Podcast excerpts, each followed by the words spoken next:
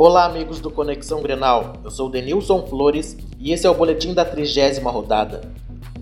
O Inter acabou sendo derrotado pelo Botafogo por 1 a 0. O gol foi de Sassá aos 40 minutos da segunda etapa, depois que a arbitragem marcou pênalti polêmico para os cariocas. A equipe de Celso Rotti procurou anular as principais jogadas do Fogão, porém não aproveitou as poucas oportunidades que teve na partida.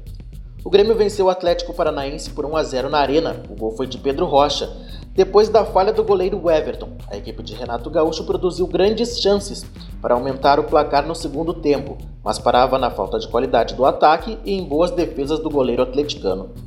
Com os resultados conquistados, o tricolor aparece na sétima colocação com 46 pontos. O Colorado está na 17ª posição com 33. E na próxima rodada, a dupla Grenal joga no domingo.